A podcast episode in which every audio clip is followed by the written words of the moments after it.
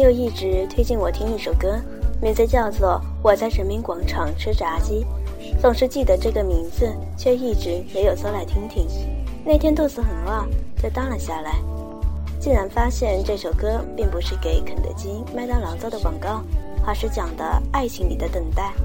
我在人民广场吃着炸鸡，而此时此刻的你在哪里？虽然或许你在声东击西，但疲倦已让我懒得怀疑。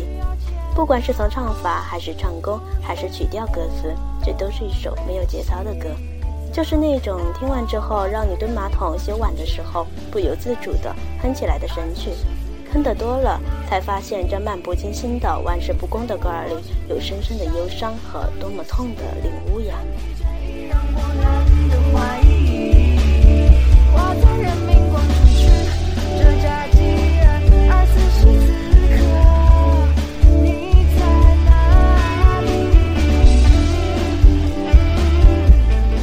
人来人往，总有人让你等得心力交瘁，在该出现的时候不出现，在不该出现的时刻出现。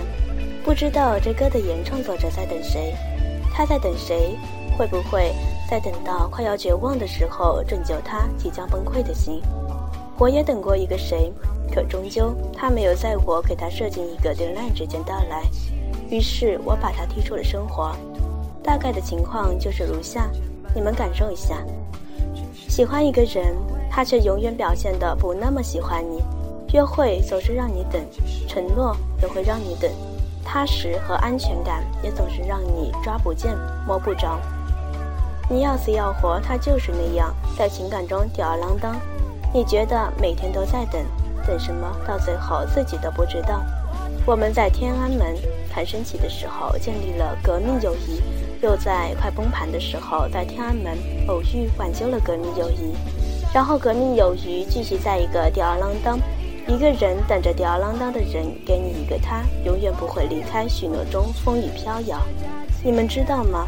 纠结是最痛苦的情绪，因为向前可以超生，向后就可以去死了，两者都是一个了断，而半死不活的状态才是生不如死。纠结只是一个过程，而解脱。必然是必须。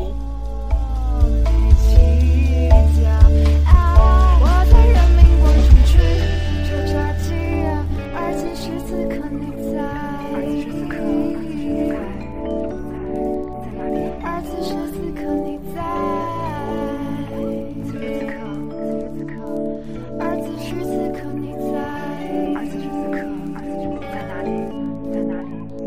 是在我决定解脱自己，不再等待的黄昏，我去天安门广场看降旗，便有了有一种在人民广场吃炸鸡的感觉，仿佛站在了十字路口，弃之可惜，食之无味。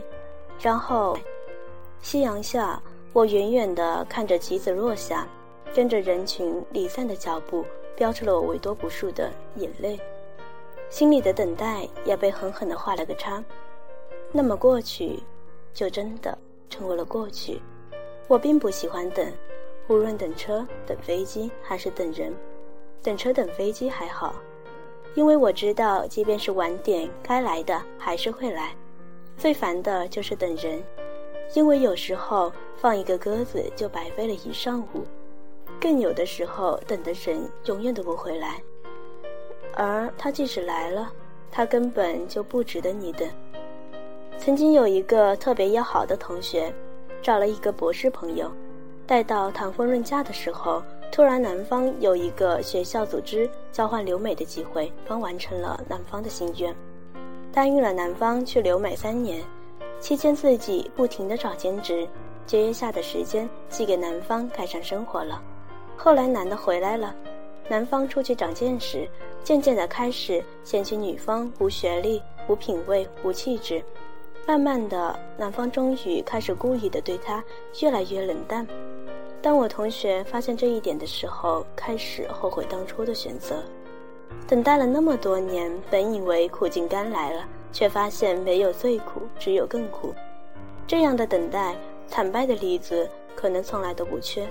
原本准备好一段美好，却等来了一榔头一棒槌，然后就是哭闹，或是只有哭闹。结果也必然只能等着去死。歌里那样唱：“我在人民广场吃炸鸡，此时此刻你在哪里？”《天下无贼》里的刘若英，那个警察去告诉他孩子父亲死讯的时候，他也是这样，一直吃，一直吃，眼泪就在眼眶里面打转，就是不流出来。我想，此时此刻，他在同悲伤做一场斗争，他必须要赢，赢完了还要生孩子过生活。就在那胡吃猛塞中，我看到了悲伤，但是我也看到了坚强。一顿炸鸡的时间。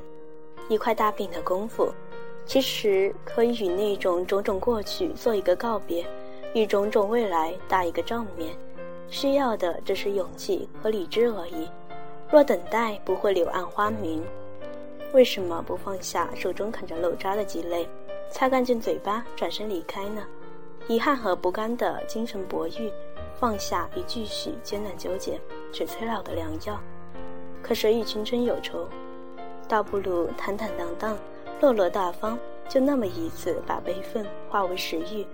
等待的姿态有千万种，比如说，我在人民广场吃着炸鸡，吃完我就离开你。